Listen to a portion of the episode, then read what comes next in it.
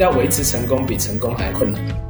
对我们来讲，每天都是这种 day one 的心态，我们每天都还是在试验，每天都还是有新的想法，我们还是用这种坚持创业的这个想法，能够快速的迭代和试验我们所有的 idea。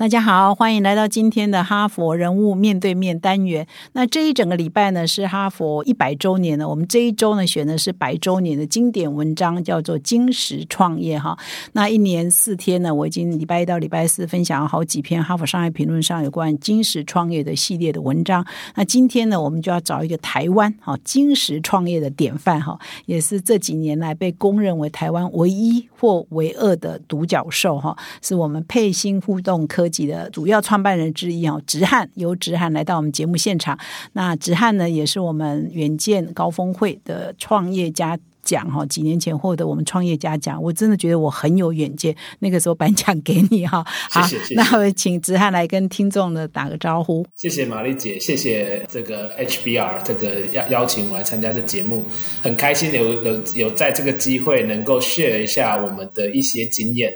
然后也跟有机会跟大家做一点交流。好，那佩欣呢？事实上，英文名字叫 Appear，所以有些听众可能比较熟悉 Appear 哈。那事实上，中文就是佩欣互动科技哈。那我记得我们是在三年前的时候，我们在召开远见高峰会的时候，因为我们每年呢都会选出新创企业家奖，那个时候我们就决定给直汉哈。那没想到他去年呢，我们真的很有远见，去年就到东京去上市哈，现在市值呢也是非常惊人哈。那所以我先请直汉来给我们。介绍一下到底佩兴这家公司是在做什么？那在直汉介绍之前，我还是补充一下，直汉的背景也是学霸级的哈，台大资工系，然后 Stanford 大学的人工智慧的硕士，然后到哈佛大学拿了电脑科学的博士，那后来呢，意外呢就创业了。那创业到现在呢，应该也不到十年嘛哈，差不多十年。二零一二年创业，现在是二零二二年哈，就有非常惊人的成就哈。所以直汉可以稍微来介绍一下你的创业历程以及 Appear 佩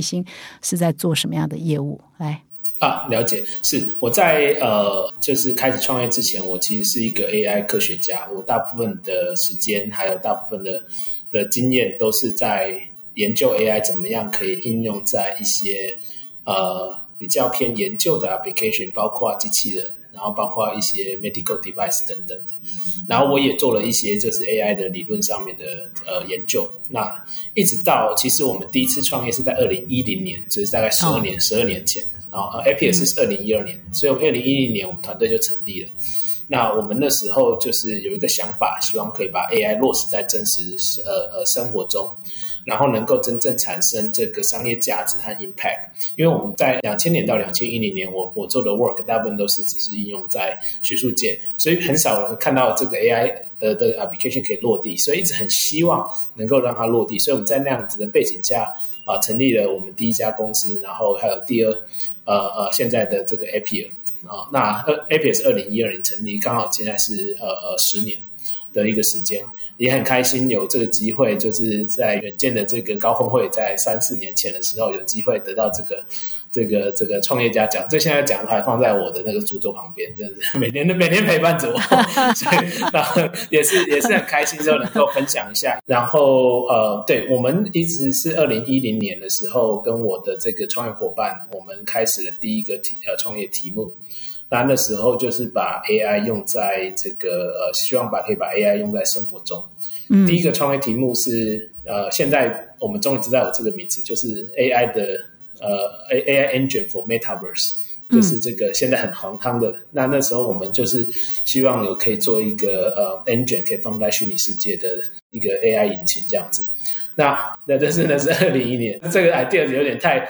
太前瞻。但他至少找了十几年，现在证明到现在都还没发生。对，是是哇，哎，那直汉你，所以你第一个创业是呃，二零一零到二零一二那个就没有成功嘛？哈，没有成功。那那个那一次的经验给你什么 lesson 呢？哦，这跟今天主题也很有很相关啊。那我觉得有两块是非常重要的。第一个是。呃，我们那时候其实是有了一个技术，然后再去找这个 application，就是应用，然后还有 software，然后再去找市场。那我们发现这样子的过程是刚好是完全的颠倒的，嗯啊，呃，应该是是是完全无法在在现现实中实行，呃，生活中和市场中应该是先了解市场的需求，然后再去想出、呃这样子 software application，然后再去想出需要用什么技术。嗯那我们当初因为是有点呃太技术本位了，因为本身的研究就是这方面，所以就是有点是这个就是射箭了才画靶。嗯那那这这这个是一个我们学到非常重要的一一点。那第二点是的的确是呃呃我自己回想过来，跟金石创业很有关。这是我们算是一个金石创业第一次创业是金石创业的反例，然后。呃，也也让我们第二次在创业的时候，完全就是用这样子的快快快速的呃迭代的方式来做。那第一次创业其实两年间，我们就是花很多时间在开发这套系统。嗯我们把我们所有的积蓄都压在这个这套系统上。哦，那 那我们所以赔了多少钱呢？哦不少，对，就是但是因为那是我们当初的呃呃自自己的积蓄嘛，哈，那听起来现在数字也不会特别大，大概几百万台币这样子。但是我们自己所有每个人家的当时有的积蓄，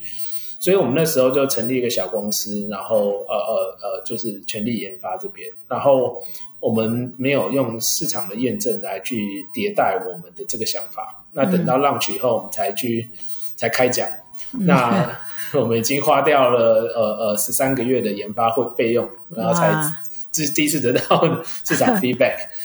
对，然后我们也那个时候我印印象中是四个哈佛的室友同事，包括你太太那在内嘛，对不对？那个时候就有包括太太也在内，第一次这三算是三个呃同学，因为哈佛是我是呃，因为我太太是我史丹佛大学的同学，然后另外一个呃，我们 CTO 现在的 CTO 也呃是我哈佛的同学，所以我们是同学创业，然后哦分别在我呃斯丹佛和哈佛的同学。对呀，十三个月是你们四个人的机会成本，对不对？然后又把那个时候又是刚毕业没多久，所以几百万也是很多了哈。啊，是是我们所有的积蓄。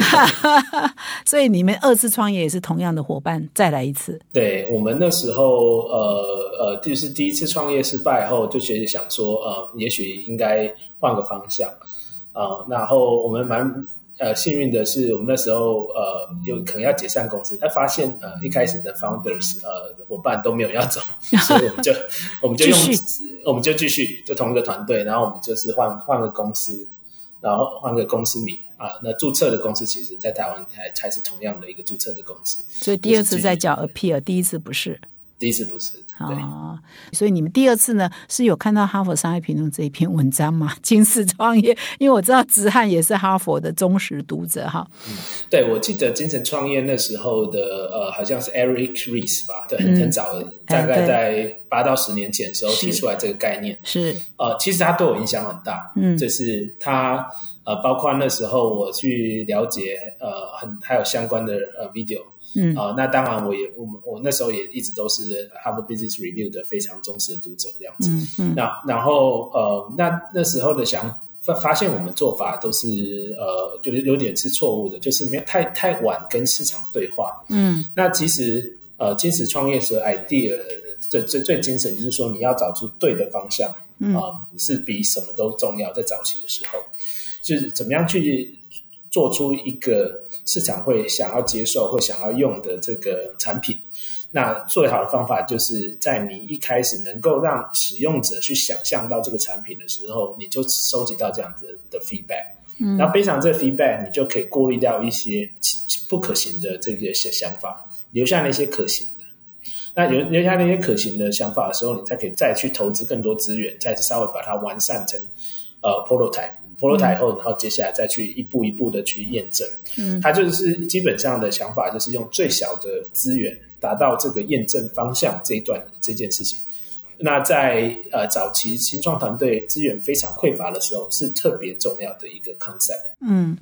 那你第二次创业的时候，呃，就是你们这四个人就赖着不想离开，不想分开，就再继续创业。那个时候你怎么知道说第二次你要用什么？呃，就是什么样的产品是符合市场需求？你这次是怎么来的呢？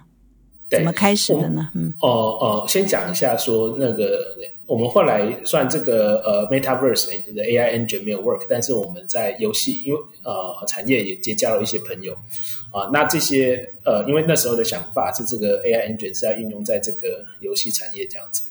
然后呃那因为我们突然发现游戏产业的一些其中有一个客户，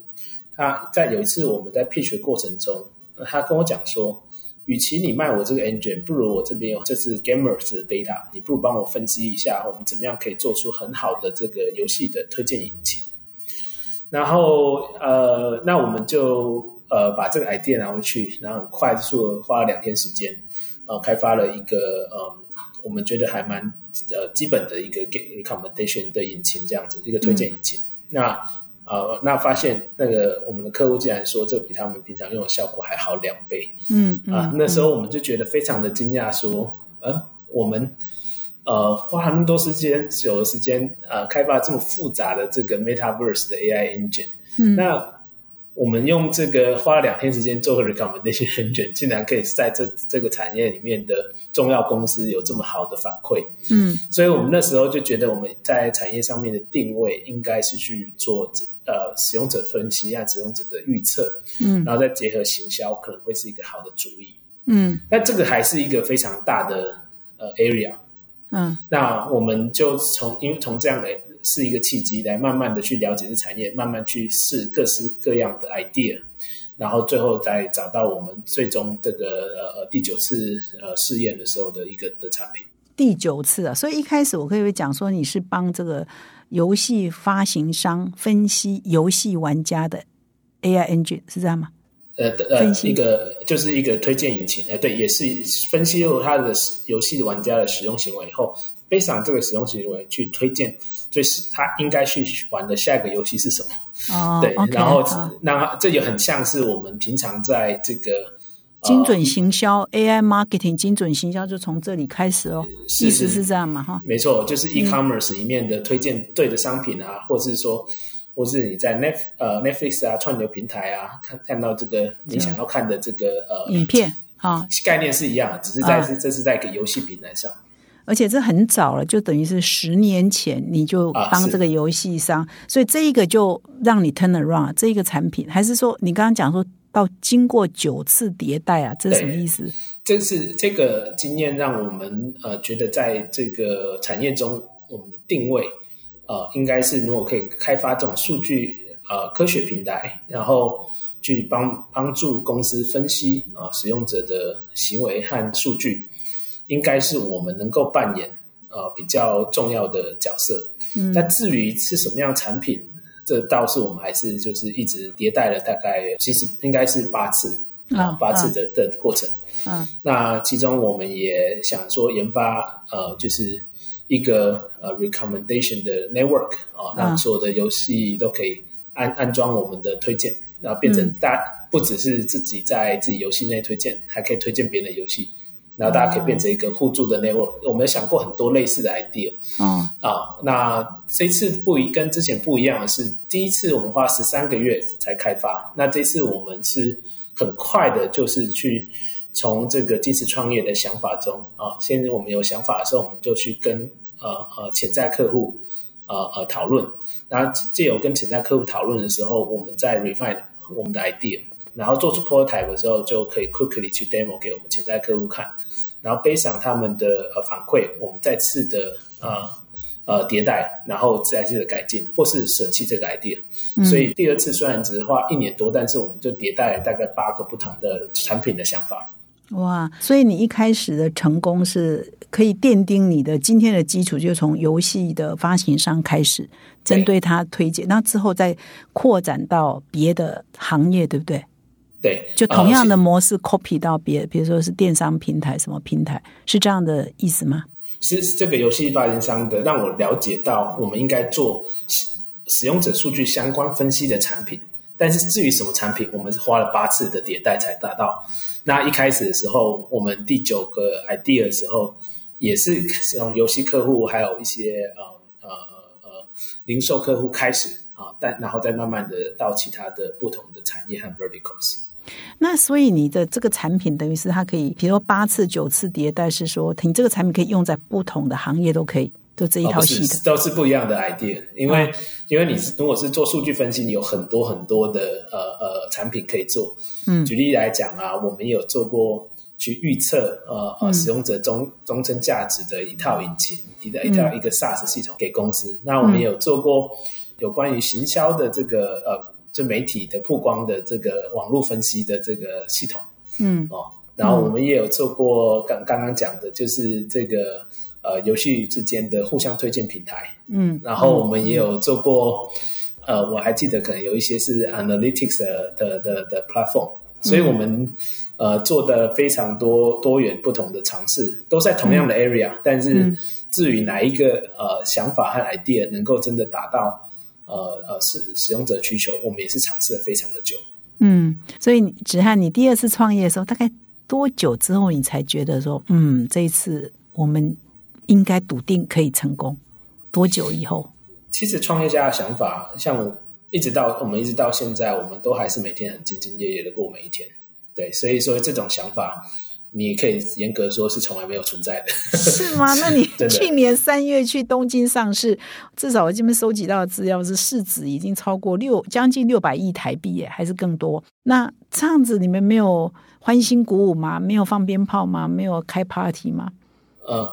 这样不算成功吗？这可能要引用我妈常常跟我讲的是说，要维持成功比成功还困难。所以说，其实基本上一直做到一定的程度的时候，其实每天你都是一个新的挑战。对我们来讲，每天都是这种 day one 的的心态。我们每天都还是在试验，每天都还是有新的想法。我们还是用这种坚持创业的这个呃想法去。能够快速的迭代和试验我们所有的的 idea，那那因为我们的产业啊，特别是这个呃 digital industry，其实变化非常快，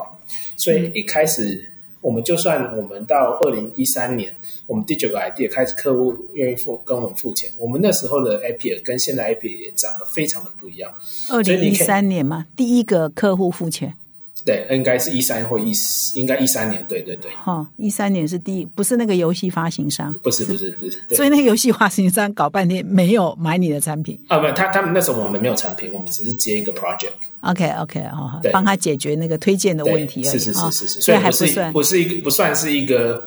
呃呃 repeatable 的 business model 这样子。嗯，所以开始有就是你现在的 AI 四大产品的第一项吗？呃，对，从 Cross X 产品就是第一个。对，你可以介绍一下你现在有四大 AI 产品，要不要稍微是介绍一下？像 Appier 的产品，其实就是把 AI 用在行销中啊。那我们的公司的愿景就是 Making AI easy by making software intelligent。因为我觉得未来所有的软体都会有一个脑，它它有一个有一个 AI，它有办法自己去做决定，然后所以软体会变得更自动化。嗯，那我们呃是在这个呃革革命的浪潮的早期，那我们 A P S focus on consumer marketing 这一块。那我们特因为 consumer marketing 可以主要它的过程可以变成用一个 funnel 啊，就是一个漏斗来去表现。嗯，呃，漏斗呢一开始的这个漏最上层就是最多人的地方，就是你怎么样去获得新客。哦，然后第二阶段的话，我们怎么把客户留住？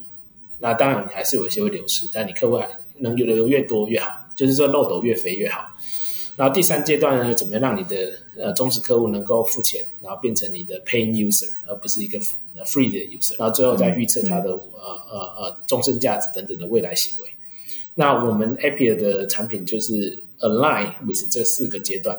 从一开始去预测我们应该怎么样子最有效的找到最优质的客户。第二个是说客户找进来后，我怎么样给他最相关诶，他有最有兴趣的产品和经验，让他可以留得最久。那第三个呢？呃，我让他怎么样去在对的时间点推一下我们这些客在犹豫的客户，让他可以把掏掏出钱包来付钱。那第四个，我们这也 create 一个 data science 平台，让我们的客户能够很自由的背上各种目标去 build 呃他想要的 B AI model，而不需要去去写程式，有点像 no code 的这个 data science platform。OK，那这就是我们四个不同产品线各自在这个行销的漏斗上面的不同的 position 和它的功能。原来直汉创业是在 Boston 哈，在哈佛的时候啊，一零年。哎，这个差题了，但是我想听众也会很好奇，你为什么很多新创都会留在西谷啊，留在美国？你为什么那个时候要回来台湾呢？呃，有那时候有几个想法。第一个是我们是呃呃，我们那时候是用完全是自己 bootstrap 来自己的积蓄来去去创业。然后，但是以我们那时候的能力，我们基我们发现说，呃，在在非常竞争的戏骨的环境，其实完全再加上我们呃没有 track record，我们可能很难找到更多像志同道合和和伙伴一起来。呃，来参加我们的公司。那我觉得一开始人才是最重要的。那我在台湾，呃，其实是一个以前读书的时候是一个非常平凡的学生，然后透过一点努力，在在在美国研究所可以念得不错。我觉得在台湾有很多像我同学，非非常非常优秀的同学，然后还有我我的创业伙伴的同学，他们都在台湾。那我们那时候就觉得，因为人呃 talent 啊人才，然后回来台湾。啊，那这是一个那时候的一开始想法。然后近年近几年来，我们的使命就是也是希望能够从台湾出发，搭建呃搭建一个世世界的舞台，能够从是台湾开始一个软体公司，然后可以 scale 到国际。这是我们公司的一个非常重要的一个想法。嗯，所以你们没有走细股新创企业的模式，比如说去提案啊，去募资啊，就就直接回台湾了。嗯，当年在做 AI 呃新呃创业的话，你那时候是可以基本上可以 skip 募资这这这块，不是说大家都会 都会把钱给你不用募了，而是说不会有给你钱的，你也不用去募了。所以在那个时候啊，AI 怎么不被看好啊？非那时候没有这样子的公司，对，所以所以大家也不会觉得这是一个 valid 的商业模式。所以那时候在二零一零年的时候，我们那时候呃。也可能也是一种坚持创业的想法，我们还是想要坚持走 AI 的路，所以我们就决定用最嗯最 lean 的方法来去 operate，然后嗯呃在因为那时候资本市场还没办法接受这样子的领域和 idea，但我其实在读书的时候我就觉得说 AI 这东西未来能够 automate 这么多东西，一在商业的上面 application 一定未来一定会是很不很很大的市场。那时候我就觉得，我觉得说，为什么没有把这个 AI 放在这个商业的 application 上？那时候我就觉得说，应该当了 role 是会有机会的。但是在事实上，在一开始的时候，那那时候是呃呃，可以可以直接跳过 募资这一块，是因为 根因为根本不会有人那时候会想要投这样 AI 的新创。啊，是没想到还有这么一段，我们以为在戏谷遍地黄金呢，啊，目前很容易嘛，反正失败大家也都可以接受，在美国那个环境哈，快速失败没有关系，再重来。事实上，但是我们华人可能比较辛苦了哈。呃，那可能也不是因为华人关系，那是因为那个产业当时当当时就是没有还没有那个产业。嗯，所以你回到台湾是一二年就回到台湾？呃，没有，一零年就回来了。啊，一零年就回来了，所以你一创业就回来了。对。OK，好，所以二再回到说，你刚刚说二零一三年，所以你的第一个产品应该就是 Cross S 开始出现第一个人跟你签约的客户嘛，哈，所以那那个时候的情境是怎样？呃，就说我们这个想法，透过我们一开始早期的同事去 pitch 给一些客户听，那客呃，因为那时候我们做这个跨营行销的这个 idea，能够把你在 PC 上的 user 在 mobile 再找回来，那没想到。呃，进来一开始就有一些知名的厂商愿意跟我们合作，我其实是非常讶异的。嗯，呃，因为，嗯，这种感觉就是你可能很久很久没有吃饭，突然你看到一个饭的时候，你会觉得一碗饭的时候，你会觉得很不真实。对，那呃，那的确那时候我是觉就觉得蛮呃开心，但是也非常的讶异的，呃，有点 feel 非常有感觉非常 unreal。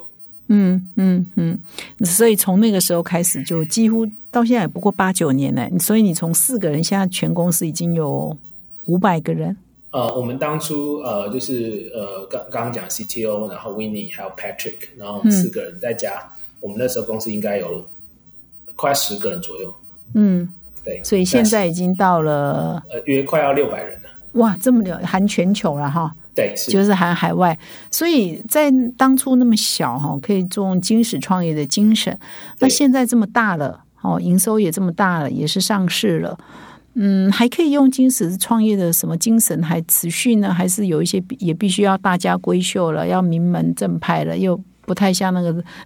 创业阶段穿草鞋的阶段，所以还可以坚持金石创业的一些运作规则在公司里吗？我觉得这个是跟呃 mentality 很相关的。像我们是觉得这是每天都是 day one，就是呃，可能是因为我们一开始失败的比较久，所以我们对我们我们对每一件事情要去呃尝试，还要要去做的话，我们还是保持着当时这种坚持的呃创业的想法。不论是在呃让取新的产品，或是开发新的市场。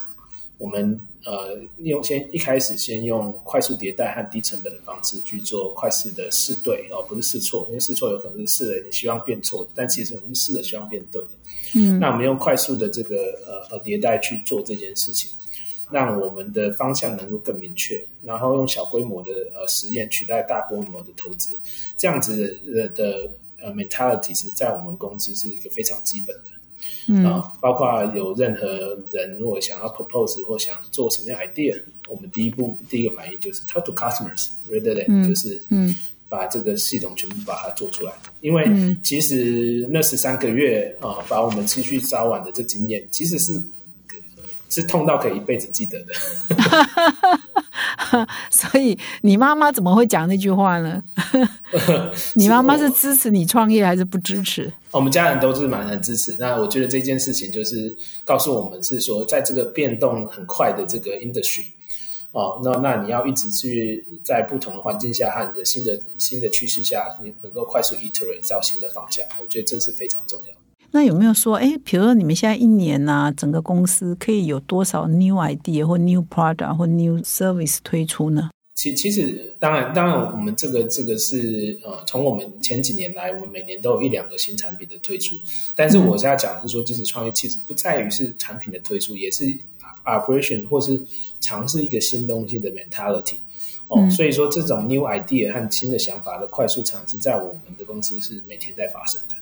嗯，或者是原有产品的每天在修正啊、迭代哈，是是是，嗯嗯。那我再请教呃子翰一个问题，就是说你到上市之后哈，对，你觉得公司产生哪些质变跟量变？呃，上市的话，当然是你的股东呃，就是是所有的 public 大众嘛，哈，然后你有更多的呃社会责任。那所以上市以后，其实公司的揭露一定要是充足的。呃，就是像我们的 practice，就是包括我们对今年每年度的展望，哦，然后还有我们每个季的 progress，让我们每个区域的发展，呃，充分的结合，让让所有的这个市场的参加者，那 market participants 可以充分了解我们公司，然后在做投资决定的时候有充分的资讯。我觉得这是一个上市公司很重要的一个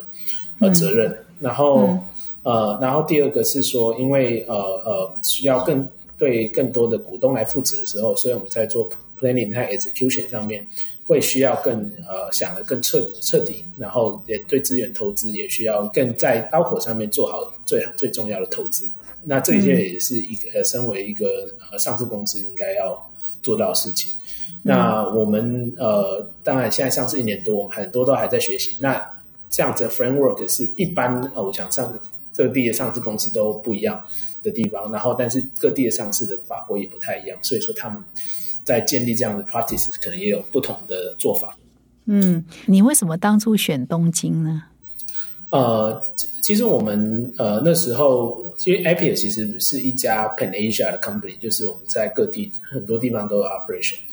那我们就是可能在选择的时候，就是 evaluate 说这样子上市的过程，因为上市只是一个。milestone 更重要的是，我们要怎么样把公司在长久的发展。所以，所以我们选择是市场，呃，在呃不同的这个是是是不是可以帮助到我们 business。然后第二个，它的 ecosystem 是不是完整？哦，那我觉得现在资本市场已经走向一项每个每个区域有每个区域的呃专业，和和每个区域的呃深化，包括台湾在硬体啊半导体产业上是呃首屈一指的。然后，那在亚洲地区的话，如果是软体产业的话，东京是相对非常成熟的市场。那我们在这，在日本也有相对大的 operation。然后，呃呃，那也很很多客户在日本，所以在综合这几个因素，我们才做这样的选择。那趁这个机会，要不要子涵来跟我们听众分享一下未来几年的一些规划？嗯，是，我觉得呃呃，我们还是觉得说 a b i 的呃呃 vision 就是 making AI easy by making software intelligent。我们还是觉得很多的的软体和流程呢，很多可以被自动化，特别是在呃商业 business 跟这个他们的使用者之间的互动啊，做了广告、行销、CRM，然后还有一些呃甚至优惠、折价等等方面，我们已经进入的的这个 service 领域以外。我觉得还多蛮多可以呃跟使用者互动的这个过程可以被优化，它和它的个公司流程也可以被自动化。那这块我还是我们会持续投入的一块目标。那我们呃也是呃在之前前九年都是在亚太地区呃呃发展。那我们这一年来也在呃欧美地区有不错的斩获。那我们会更呃着重于很 focus 在 build build 一个更 diversify。哦，更多元化的一个公司，然后能够让世界的 talent 在加入 AP 的时候都有很好的发展，能够有自己的舞台。这个还是我们觉得在这个创业路上能够觉得做做的最重要的一件事情。嗯，呃，直汉各位举个例啊，比如说你到目前为止，你的最大的客户大概是哪一个领域？然后你对他们最大的帮助是什么？可不可以举一两个例子？是是是，我呃，因为呃，大家在平常在做行销的时候，都是大家会想要知道说，那我投入这个行销费用啊，我到底能够赚多少钱回来？因为行销和实际的商业影响能够做很好的链接哦哦，而且不是链接，而且是做预测。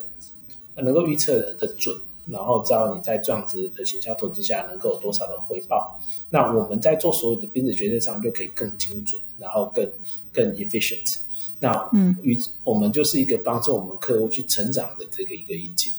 然后举例来讲，呃，我们现在因为在服务的领域是在呃很多是在电商啊、游戏业啊、其他 Internet 产业，还有一些。银行啊，还有零售，但是其实只要是跟 business 跟终端使用者互动的这些，其实都可以 benefit from 我们的产品。那你你刚刚说，呃，你们现在除了这个上面讲的这些，啊，除了亚洲，你说你刚刚说你在欧美也有很大斩获，这个要不要讲具体的案例是什么？呃，应该我们应该是在初步了哈，然后呃，我们在欧美有一些初步的的一些。呃，progress，然后呃，欧美地区也在目前也占了我们呃呃九个 percent 的这个这个 revenue 啊啊是，其实上个上季度已经占到十个 percent，在一年一年在五个季度内就达到我们十个 percent 的。主要是美国吗？啊，主要在美国对。那还有是说，因为我们从台湾出发嘛，所以我们是不是性价比比较高？意思说我提供同样的。Service 跟 Solution，但是我就是因为是台湾工资嘛，所以相对就比较便宜嘛。哦，这个是竞争优势之一我不觉得是这样子，我们呃相反的是，我们公司其实更重要的是提供好的 value 给 customer，不是靠 discount 或是价格。呃，因为因为这个呃价格是一个相对的概念，呃，这都是取决于你在提供多少的价值给你的客户。呃，那那价值在我们产品设计上的重点，第一个是我们。有时候你有提供的价值，但是无法衡量，所以我们是把它变得可视化、可衡量。我觉得这是我们做的一个非常重要的一件事情，在产品设计概念上很重要。那第二个是说，我们在我们呃公司的这个 platform 面，如果能够帮助客户成长更多的话，我们的价格以及我们呃是 proportional 的 increase。那这这样子的话，我们就可以跟着我们的客户一起成长，一起长大。嗯，那这个是这是很重要，所以说哦，在我们公司的无人在市场目标是非常明确的。我们不是一个呃，绝对不是，我们是发而为为，我们是绝对不做这做做这个价格价格上，对我们是是，我觉得最重要是价值。嗯，所以这个是在我们公司里面啊，不论所有销售系统，不论所有的产品系统，都非常非必须要非常奉行的一个概念。嗯，那我可以说你是全世界第一家属于 AI mark，可以讲是 AI marketing 的公司吗？呃，这个 第一家，这个这种都这个东西，这个很多时候哦很难去做界定，然后，嗯嗯，对，因为因为的确，当我们在二零一零年或一二年开始的时候，那个产业基本基本上是不存在的，这产业是基本上不存在，但是。也是因为这产业真的是太不存在、不再受重视的啊。那以我以科学家的角度跟大家呃提供一些可能性，也有可能是有一些公司也存在，但是没 不见了。但是没有人会去在乎我们那个产业在那个时候，所以也没然后然后也不见了。所以说是不是第一家？我觉得呃不重要。我们我我们觉得最重要的是是不是做到最好的，对我们来讲是最重要的。那现在可以说吗？呃，我觉得我们还有很多地方一定要持续努力。所有在所有的呃领域里面，我觉得呃对我们来讲，能够保持在创业 Day One 的精神，持续进步啊、永远往下一个目标迈进啊、是是，我觉得是最重要的。那所以你现在，比如说你到美国去，你最主要的 competitor 会是谁呢？很多时候，其实我们不是跟谁 com compete，跟呃反而是跟以使用者的目前的习惯去做 compete。他可能是就习习惯用人力来做这件事情，他可能习惯用直觉去做这件事情。那我们怎么样让去说服他用科学的方法交给机器来去算，来去做这件事情？这个更多时候是我们呃真正不是说 compete，是希望可以结合，可以做到更好的地方。嗯，那我如果说你们二零一三年就推出第一个 Cross S 的 service 嘛哈产品，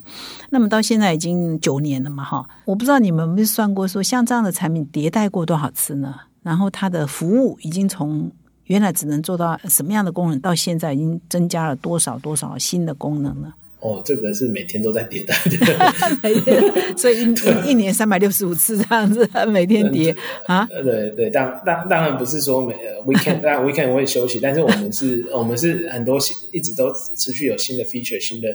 新的想法、新的试验在在，或者是新的呃方向在进行，所以这个是呃，我们已经没有变成呃变成 iteration，不是一个 discrete，呃，一不是一个非连续的过程，反而变成是一个连续的过程。就是每分每秒它就可能在发生，就对了。是没错，嗯，那我们如果要让听众更了解说，哇，它的功能已经从什么样子变成什么样，有办法形容吗？举例吗？就以前只能做这样，现在可以做到这样这样这样。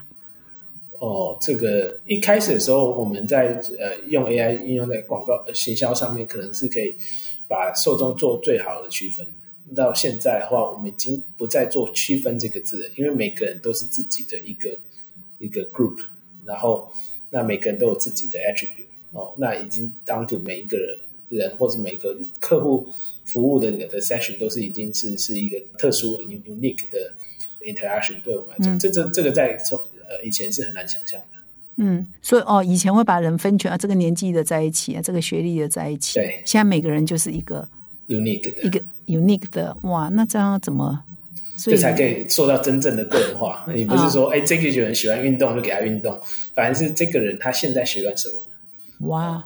对，然后所以一个人可以切成多少构面呢？哦，这个就是看我们倒是让机器去决定这事情的，已经不是人在去做这样决定了。哦，那我很好奇的是说，比如说像直汉你自己在他们的分类里头，为什么有小孩，然后老板，然后什么是吧，就会切的这么复杂，就要卖给你小孩的东西啊，是不是？呃，对，呃管理的东西啊，对，可能就是我的面相就非常多，就有一些属于我的面相这样子。对，哦，那之后还会再再切更细吗？很有可能。那当然了，这是因为技术，只要你技术做的更更往前的话，你就可以更把更使用者各个各个时候掌握的更精确，那就会、会有更精细的 prediction 这样子。嗯，那么子翰呢，我们的访问也慢慢要接近尾声哦，所以你是说从啊刚开始创业就接触到“金石创业”这个词嘛哈？那你一直在演练演练到现在，所以你的 total 里的心得是什么？就是金石创业所接触的那些创原则哈，你到目前为止呃的整体而言，你的体会啊，或者是结论是什么？我我觉得那个已经不再是一种方法，而反而是一种做事或是一个人生的态度。怎么样从一个小试验里面，呃，找到一个正确的方向？因为人生其实很多时候，呃，不是呃你找到一个对的方向啊、然后走去，是很多时候是比所有事情都更重要的。那怎么样去找到对的方向？总不能靠直觉。那怎么样靠用最小小规模的试验？然后让你慢慢的往对的方向呃去 approach，然后到最后修正到最对的方向。这个其实就是这个坚持创业的一个一个一个一个呃 idea。那在人生中，其实很多时候可以可以运用这样子的想法，然后让你可以呃透过呃，因为有时候你在呃，与其自己关着门想的话，你很多时候其实会被局限到你的 know know how，you you know what you you you don't know what you don't know，你不知道你所不知道的。所以说，踏出你 office，踏出呃家门，然后去验证这些方向，然后找出一个最优的方向来，再透过不断的修正，然后到最后，我觉得是一个非常务实而且有效的做法。嗯，所以你不只用在你自己的事业上，用在你的生活里头，也都是一样的道理哈。对，是的，而且到今天为止，都还是在法尔这样的准则在做。没错，哈，也要跟各位听众分享，因为直汉其实也是哈佛商业评论的忠实读者了。是的，是的。这创业路上这本杂志对你也是多多少少有点帮助吧？嗯。今年是一百周年，是是，但但我是也是忠实读者，因为虽然读过哈佛，但是其实对对对 business 是完全不了解。然后我想那时候，因为呃回来台湾以后，也不知道开始要接怎么去接触这个商业的知识哈，但是也必须要自己去累积。那看到呃自己母校出出出出版的杂志，就特别有兴趣，就会买，有时候就买来看，然后也无形中就是陪伴我去去 enrich，从我一开始是技术人的角色去 enrich 我的呃呃对这些 B 呃商业的 know how 这样子。是，所以直汉是哈佛大学呃电脑博士嘛，哈，所以你在读书的时候，在哈佛校园的时候，有常常经过商学院吗？常常经过那一区吗？有没有曾经没有想过，哎，去那边修修课啊？什么都没有，那个时候没有。如果我记得没错的话，我应该有修过两门课，但是那还是一门课，呃，我有点忘了。但是我觉得只修过一两门课，这个还是非常。不够的知识的的的知识，然后因为商业很多时候还是是你在实战中才会知道你哪里不足，那所以说有这样子呃 HBR 这种杂志能够一直陪伴你，然后而且是 search 很多时候 searchable 你可以找到之前的 case study，我觉得这是很 我觉得这是很有用的。啊，是是是，所以直汉是很少数我们可以访问到真的念过哈佛的人，台湾人哈，啊，所以看到 HBR，你觉得，呃，你的母校出版的刊物要多支持嘛？哎哎，对对对，是的。希望这个哈佛商业平台还可以持续陪伴你在创业啊，在接下来的十年、二十年、三十年，所以你至少还有三四十年要够哈，所以继续。继续努力好，那我们今天非常谢谢直汉呢来到我们的哈佛人物面对面的单元。那最后呢，直汉有没有什么小结论要给我们的听众？对，也是呼应一开始的这个主题嘛。哈，坚持创业其实呃不只是可以运用在创业中，也可以在用于生活的方向所有的东西的验证中，然后勇于踏出舒适圈，然后去做一些小的实验和验证，然后。等到确定方向，再再大步踏去。我觉得这个是可以是一个很重要的人生态度。嗯，好，那我们最后呢，谢谢直汉今天抽空啊，非常忙的情况之下抽空来到我们的哈佛人物面对面的单元，也感谢各位听众的收听，也谢谢直汉，谢谢谢直汉，再见。谢谢谢谢马丽姐，谢谢各位，谢谢。